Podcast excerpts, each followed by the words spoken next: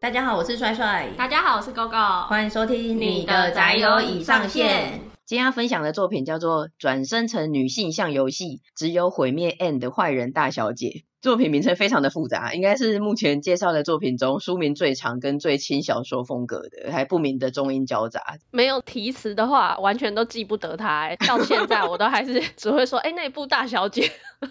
从来没有记得全名过。没有办法。这部的作者是山口悟，他本来是在有一个网络平台叫做“成为小说家吧”上面连载，那后来集结成册，人气蛮高的，所以也陆续的改编成漫画、动画、Switch 游戏，在二零二三年的时候也会推出剧场版。他全部的系列作的总发行量已经超过五百万本了，应该算是这个坏人大小姐系列中也算是前几名热门的吧，很厉害诶。那这部的主角是公爵家的独生女，叫做卡塔琳娜。她从小就娇生惯养又任性。在她八岁的时候，这个国家的三王子来他家里拜访，因为三王子就是小帅哥嘛，所以他就是一个小三八，就缠着人家，就 缠着人家在追的时候，哎，跌了一个大跤，就整个真的是跌到昏倒的等级。那在昏迷的过程中，他想起了自己前世的记忆。他前世是一个在十七岁的时候就因为车祸过世的一个普通的高中生。那他想起前世记的同同时，他也联想到他目前所在的这个世界，其实就是在他在前世里面所玩过的乙女恋爱游戏穿越的世界，不算是穿越，算是一个多元宇宙跟前世今生的概念。然后他也同时想起来说，那如果他现在是身处在这个多元宇宙这个游戏的世界里的话，他是卡塔丽娜，那他就是游戏里面的反派，而且照游戏里面的设定剧情来说，他会一直用接近式犯罪的方式去骚扰、去霸凌。那一个身为平民的游戏女主角玛利亚，那在游戏的最后结局，就是有两个路线。第一个就是他拿短剑去袭击人家的时候，三王子要保护玛利亚，然后反杀他。嗯，那第二个结局就是被流放国外，因为他太坏了，这样子。其实简单说，就是卡塔琳娜这个角色呢，她就是这个女性向里面的反派角色，也就是所谓的游戏炮灰。那因为毕竟它是一款乙女向的恋爱游戏嘛，所以它攻略的对象当然不只有刚刚提到的三王子，还会有其他的攻略对象。但卡塔琳娜最惨的地方就是，不管是哪一个攻略路线，迎接他的结局都很惨，都是毁灭向的 bad end。所以卡塔琳娜既然想起了前世的记忆，知道这个走向了嘛，所以他就要决定要改变命运，把那一些 flag 挂着之后拔除掉，来避开毁灭的结局。那我们接下来就来介绍这部作品。首先，先不免俗的讲一下会有剧透的成分，先做一个剧透警告。另外，这一部的主要内容其实就是卡塔丽娜跟她的快乐小伙伴们之间的互动故事，也可以说成是卡塔丽娜的后宫群啊。所以，我们就先来介绍这一部的主要角色，听众朋友可以一起来听听看他们被攻略的理由，评估一下你觉得合不合理呢？如果没看过的人呢、你可以用想象的，然后来想说，那你觉得你想要站哪一对 CP？你想攻略谁？也可以，看你哪用哪一种角度来看这个作品。好，那第一个就是。刚才有提到的三王子吉奥多，也就是卡塔丽娜小时候在纠缠的那个对象。他表面上在跌倒事件之后，道义上，因为他害公爵的独生女跌倒，然后额头上留下一个蛮大的伤疤，所以就跟他定下婚约。可是实际上他自己内心的盘算是，反正就把卡塔丽娜顺便拿来当做。避免其他婚约骚扰的挡箭牌，因为毕竟公爵的这个爵位还蛮大的，已经定下婚约了，就不会有一大堆人一直想要来跟他谈婚事这样。那如果照原本游戏的剧情的话，其实是他长大以后会爱上游戏的主人翁玛利亚，那为了保护玛利亚而误杀或者是流放卡塔丽娜。但是在这个改写的命运里面呢，则是被撞到头之后，从此性情大变，变得很强的卡塔丽娜吸引。嗯，如果按照游戏的设定来看的话，我自己。觉得三王子应该是第一男主角吧？嗯，会讲的那么不肯定。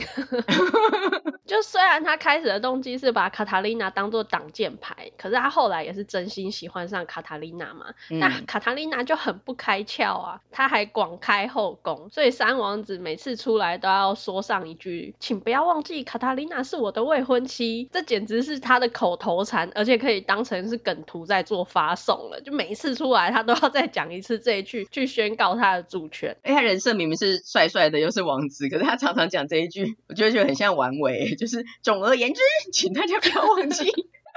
卡塔琳娜的婚约对象是我这样子。你说到人设非常的好，他原本的游戏人设三王子是腹黑系耶，嗯，可是我完全感觉不出来他到底哪里腹黑了，甚至他就是人很好，被大家当中那样绿油油，有点可怜。对，他也只是笑笑的说他那句，总而言之，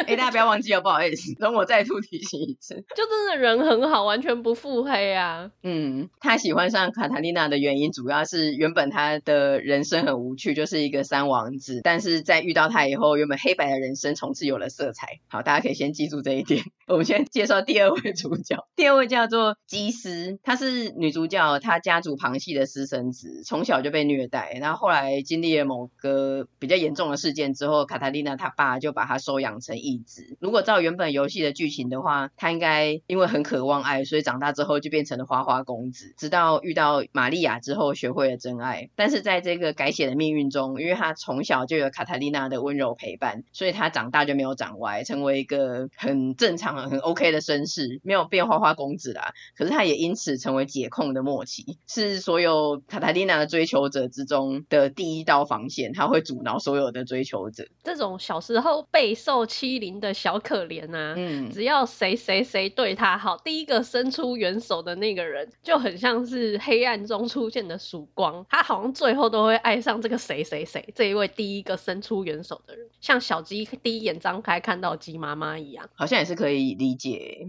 可惜我们没有对谁伸出援手，我们不要施加毒手就不错了。我们就是反派的杂鱼。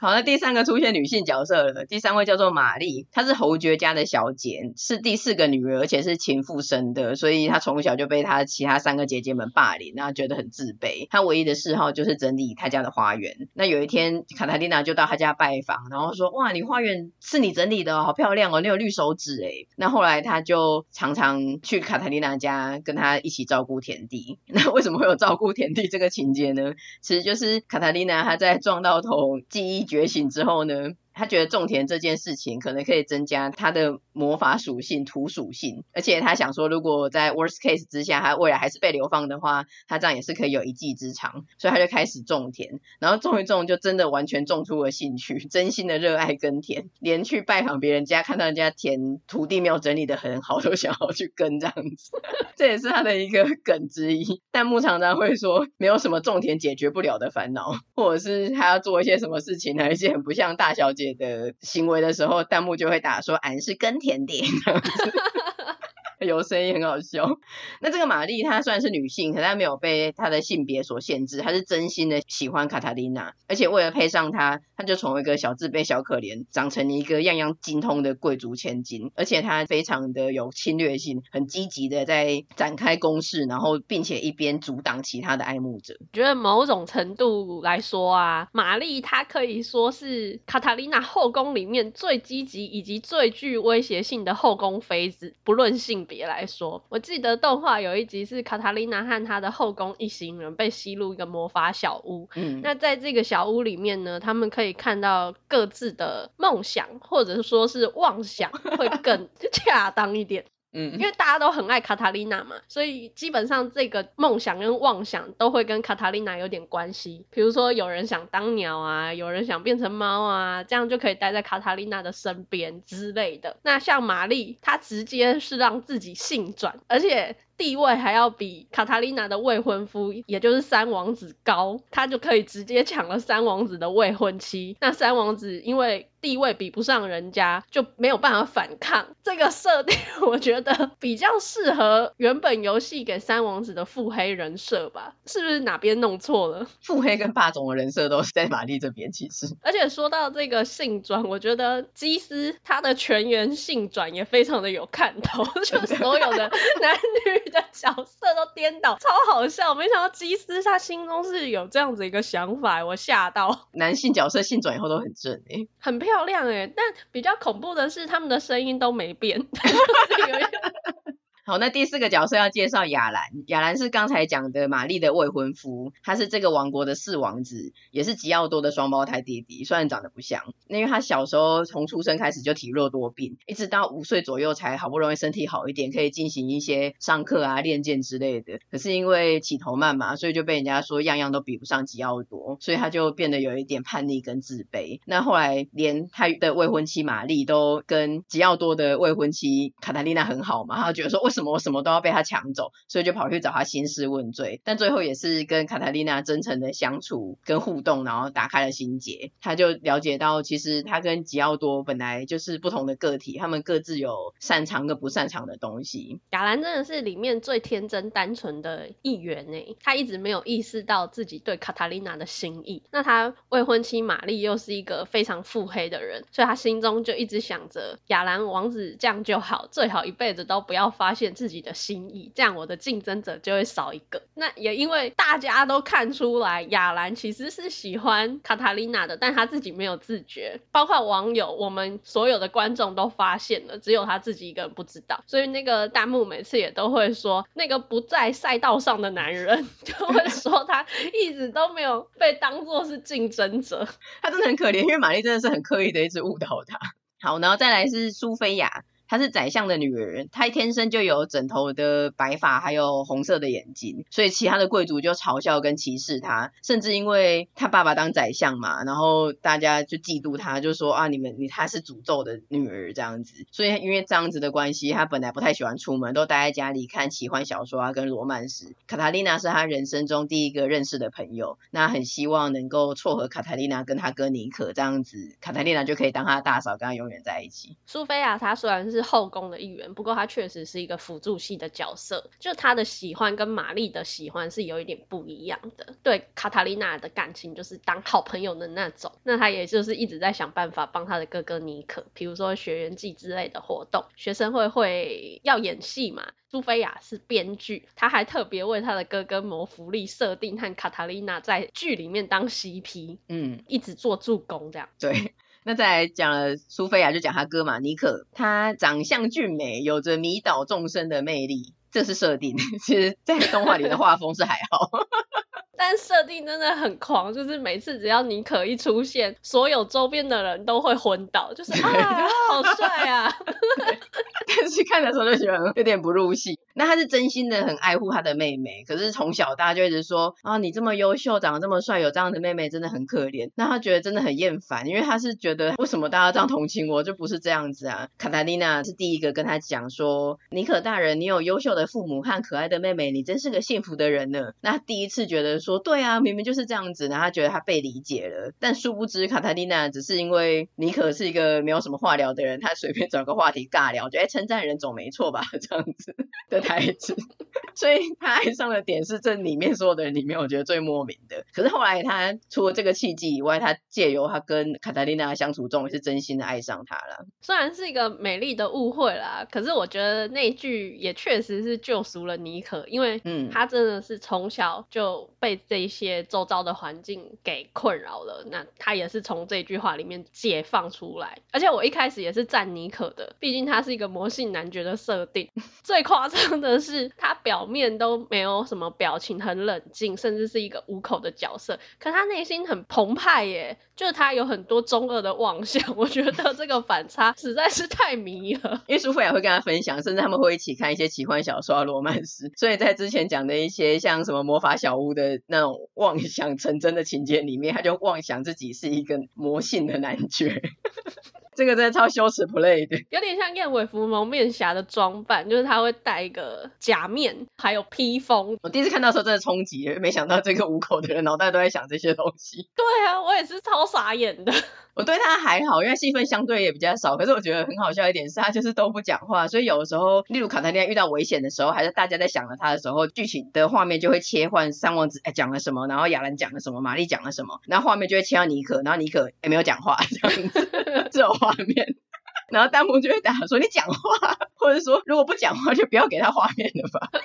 这样轮流每个人讲一句话，然后切到他沉默就很好笑。这已经算是一个梗了。对，最后一个是玛利亚，就是刚刚讲到的原本这个乙女游戏的真正女主角，玩家会扮演的角色。到游戏开始的时间，就是他们十五岁一起到魔法学院就读的时候，他才跟大家相遇。在改写的命运里面，因为他们其他人，刚刚前面讲的所有人，他们小时候都是青梅竹马，而且都已经被卡塔丽娜有有一些事件都已经攻略完成，都一心想着他了。所以玛利亚到这个时候十五岁才加入，戏份就变得很边缘。不过他自己本身也因为他是平民的身份，被其他贵族的同学霸凌的时候，卡塔丽娜也是意外的解围，然后就加入了他们这一群，跟大家成为朋友。他自己对卡塔丽娜也是很仰慕啊，也是卡塔丽娜的亲卫队之一，通常都是做点心喂食她这样子，戏份差不多是这样。嗯，我本来以为玛利亚会是一个绿茶或者是小白脸呢，因为如果是在演小里面的话，原来的这种女主都会是这种圣母，嗯，然后脑袋有点坏的人。但没想到他人是真的很好诶，而且非常的纯粹的一个人。我记得他在魔法小屋里面，他整个人变成一个做点心的肌肉棒子，那一幕超冲击的，因为他一心只想要做好多的点心，更好吃的点心去喂食卡塔琳娜，所以他觉得只要他更有肌肉、更壮硕，就可以做出更多更好。对，那一幕超冲击。从那一幕之后，很多弹幕看到玛利亚，大家就会打说那个肌肉、肌肉。有点像看到巨巨人的那个阴影这样子，因为真的太冲击了，被肌肉支配的恐惧。那这一部算是我第一个看的动漫的这种乙女游戏的恶意大小姐的类型，然后我就也深刻的认知到说，真的不知不觉这几年这种的乙女游戏转身恶意千金的题材也太多了吧？言小也很多这类的，就像穿书变成早死的原配啊，反派女配之类的，我这两三周就看了两三本了。作品本身出的很多，那你也也有点看太多。超级夸张，我有查啦，言小我是比较不懂，但是动漫或是轻小说类的，超过五十部真的是没有夸张哦，我觉得这数量真的是很惊人，好像是从有一部开始红了，然后大家就开始一直照这个设定，它有点算是共通的设定，就是大家大概知道说，哎，那个世界观大概会是怎么样，可是每一部会有一点小小的变化这样子。那我第二个觉得这种共通的类点是，这种乙女游戏啊，尤其是逆后宫，就是一个女生，然后大家都喜欢她那一种的，好。好像都是走救赎系的。那我觉得他原因可能是因为，就是每个人不是什么样米样百样人，大家都有不一样的喜好，而怎么会大家都正好喜欢这个人？所以他就是去合理化说，为什么大家都喜欢他？因为他就是有对他做了一个救赎嘛，然后对这个人来说他是特别的。然后还有另外，我觉得发现共通的特点，包括跟我们玩美男女主角的特色，就是要他是一个很特别的人，然后他很勇敢，他很真诚跟善良这样子，这样他就可以很合理化的，大家都喜欢他，拥有一个逆后宫。嗯，突然想到演小类的这种反派女主角，如果是穿书或是重生之类的，好像最后都会变成是一个沙雕的角色。男主角就会嗯有点疑惑他的行为，然后就深受他的吸引那一种，就觉得啊好纯真的人哦，完全想不到他会这样做哎。沙雕对读者来说其实也是蛮有吸引力的，就会觉得被呛到这样子。像我觉得这一部的一大亮点也是卡塔丽娜，她真的傻得很可爱，她就是一个很活泼、很粗线条的人，然后她又很喜欢爬树，所以如果你看那一些在探讨这种呃乙女恶意的角色里面这一部其实它名字太长了，所以如果大家讲到山猴，山上的猴子，就是在指这一部。然后它有一个亮点是它会有一个脑内高峰会，那个超可爱的诶，就很像脑筋急转弯里面会有喜怒哀乐的情绪角色，那它里面也会有一个比较稳重的议长，然后搭配另外四个比较聪明的啊，或是比较胆小的啊，比较积极的啊，那五个都超可爱的，然后有一个特别红。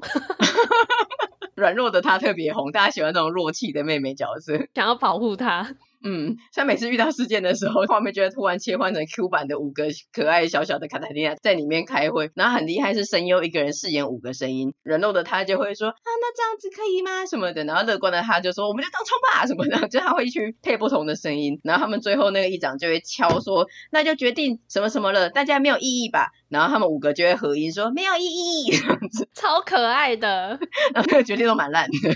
都超突然跟超莫名其妙，这个很可爱，我觉得是这个作品的一大亮点。嗯，然后再来是第一季的前两集饰演他们小时候的剧情，我觉得一开始会看也是因为前几集小时候的剧情跟画风真的很可爱，就会顺着一直看下去。看到后来他们逐渐长大嘛，然后长大之后第二季的最后几集又跳回他们小时候的回想，那时候又觉得又。再度被萌到了哎，果然跟很多弹幕上的网友一样，都有相同的感觉，就是啊，真的是小时候最可爱，每个弹幕都这样打。对啊，那时候变成人的就觉得啊，有点遗憾，小时候的剧戏份没了，以后就是成人的这样。但是成人也是有成人的剧情亮点啊，我觉得它主要的有趣的地方就是党争，所有人都在互相防守，争夺卡塔丽娜的日常，而且因为这个原因，所以不管是任何场合，都是一大串肉粽。卡塔丽娜根本就跟吹笛人一样，他。走到哪里，这些人就是会全部都，大家都要跟，然后都要一起行动这样子。后来人越来越多，八个人吧，那个画面都快放不下了。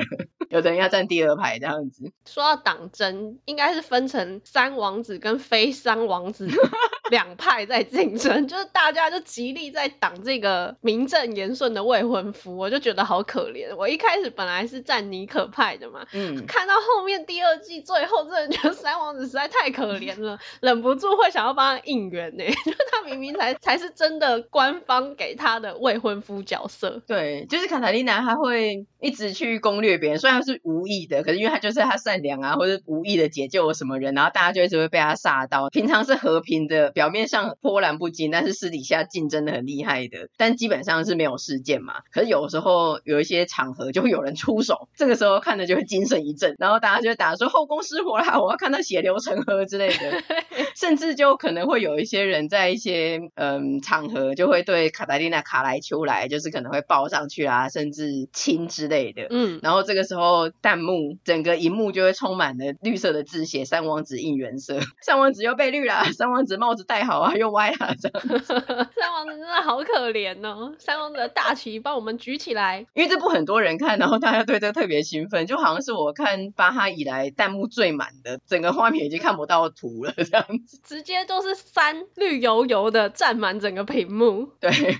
这个真的很好笑。就是每次这样看的有点腻的时候，然后 突然出现这一个满的弹幕满上的时候，就会有点精神又被提振了起来。而且换一个层面想的话，这一部其实是蛮够把揪的，就可以看到绿色，一阵子就会有一个一波绿色的洗过去这样子。那另外也是刚才有讲过的，它里面有出现，目前看过两次的妄想 play，我觉得真的也是很好笑。妄想 play 真的是亮点。我们就是以一个吃瓜的群众去看着别人的，这叫什么？公开处刑现场，就是他本来脑内的妄想竟然被成真化了，然后还被其他人看到。我觉得最惨的是，当他们从那个魔法小屋或是这个设定里面被抽离出来，回到现实，会发现说啊，原来我刚刚想的一切都被看到了吗？就变成是一个大型社会的处死现场，我觉得超可怜的，我都替他们尴尬了。对，刚讲的这些算是这一部里面觉得比较有趣的亮点，可是还是要说它是有一些缺点的啦。首先，卡塔琳娜她就是。真的是太无往不利的，一直纳后宫，所以看多了就会觉得有一点腻，因为真的是太顺利了，他就是出个手，大家就会被他征服。然后再是卡塔琳娜，她虽然是真的很可爱，可是她有一点真的是随时饥饿的，处于吃货状态，就是随时都当肚子就咕咕咕，然后就是哇很开心的被喂食啊吃东西。那对于有一些人已经对他社交距离过近了或什么的，他就是毫无恋爱意识，跟遇到坏人也没有危机感这样子，所以看多了也会觉得说，哎。哎，这个人真的是有一点扯，跟有一点腻。像那个三王子，他不是就有积极的表态他的爱，这真的有亲他，想要试图去激起他的恋爱意识，但也只有短暂的成功，大概五分钟吧。之后又因为别的事件，嗯、他的这个恋爱意识又被消除了。我就觉得这实在是有点太夸张，这样子要等到什么时候才会有感情线的进展？他是不是忘记了这是一款乙女向的游戏？而且他真的一定要到亲到嘴，他才会有意思。之前有几是就可能有人搂他一下，然后亲他脖子一下，然后抽开这样子，然后就说：“哎，什么有蚊子叮吗？”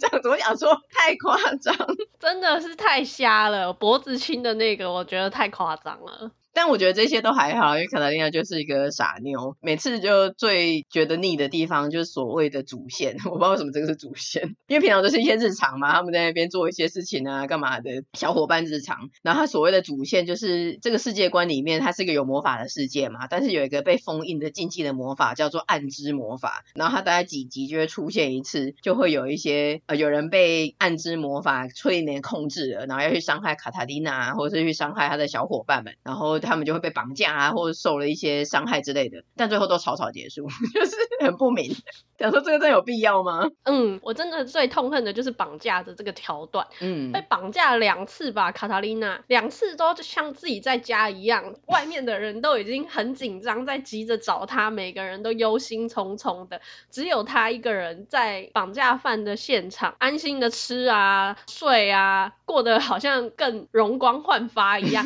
一点危机感都没没有哎、我就觉得说这样对吗？这实在是很不合理。然后最后都会再跟绑架犯和解。对，这个地方就真的是真的很不好看，没有办法帮他说任何的话。但总结来说的话呢，我觉得反正这一部就是卡塔琳娜与她的愉快小伙伴的日常。只要没有是暗之魔法的那几集，然后你用一个不带脑看的心态跟搭配弹幕看的话呢，其实是看得蛮愉快的，必须不争气的这么说。毕竟他突然的插入我们的很多片单跟书单之中，整个断掉我们原本的计划，不知道为什么就直接被他插入了一集。对。因为我平常看动画，就算好看的，我也是反正很没耐心，看一个两集，我就会跑去做别的事情，看别的东西。可是这一部我真的就是一直看呢，甚至像哥哥刚刚讲的一样，我们本来是预计要录另外一个作品的，可是我就就点开了卡塔琳娜来看这样子，导致另外一个作品进度有点陷入危机。那一天就是临时亡羊补牢的，要把我们原本的另外一部作品赶快把后面补齐。我还跟帅帅说，我今天忍住了，我没有看卡塔琳娜，我没有点开它。好像我们在多爱这部作品一样，真的是很魔性哎，真的太夸张了。但是我觉得说到底，我们应该是因为马娘里面有个角色叫做樱花墨镜王，卡塔琳娜的造型跟她非常的像，所以因为她加了很多分。我本来以为她是穿越的，然后这种什么恶意大小姐，我根本可能不会开始看，是因为她的外形跟墨镜王真的是至少八十七分像，然后看了以后发现个性也很像，都是一个高额头的活力天然呆，所以才会一直看下去，甚至一直想看。想要吸收更多的马娘能量，尤其是他的那个脑内议会五人小组啊，根本就是马娘的墨镜王，超可爱的。嗯总体而言，到底推不推荐呢？我觉得大家就听我们刚才的一些介绍跟分析来评估一下，想象一下，说，哎，你对这个主题有没有兴趣？对这种内容有没有兴趣？我觉得如果比较客观公允的来说的话，不考虑墨镜王的话，这一部满分十分的话，我觉得它大约是介于七点二到七点五分之间。但如果你是喜欢墨镜王的人的话，它可能可以到八点二到八点五之间。这是我个人的评分，你觉得嘞？差不多是这样吗？对，我觉得不管以主观跟客观来看，都蛮精准的。嗯，太好了。可是这一部其实我我不知道什么评价很高诶，可能就是蛮娱乐的吧。因为如果你看巴哈第一季一点进去，虽然一开始我是因为墨镜王的角色形象看，可是你第一集。第一季一点进去，那个弹幕也是满的，然后就很多人都说什么五刷、十刷、八刷报道，诶，我不知道什么这部好像真的很受欢迎跟很红，诶，真的很轻松愉快吧？那大家都很想要再来帮三王子应援一下，我觉得 是基于一个恶搞的心态。对啊，你后来说什么？你同情三皇子？每次我们在赖聊天的时候，你那个三不是真的打字的三，你都还要选贴图的三，然后选绿色，你就很贱。超可以的，我融入了这个剧情设定，所以今天的总之，我们就在各种的恶意大小姐之中，精选了这一部跟墨镜王有点关联的轻松愉快的小品作品，推荐给大家。那我们今天这集就差不多到这边。如果你喜欢我们内容的话，欢迎点击节目资讯栏的链接，小额支持你的宅友，或者将我们的节目分享推荐给亲友。我们也有 Facebook 跟 IG，欢迎追踪私讯我们哦，告诉我们你到底喜欢哪一个角色，你支持卡塔琳娜的后宫，谁是她的最后的选择？下次见啦，拜拜。下次见，拜拜。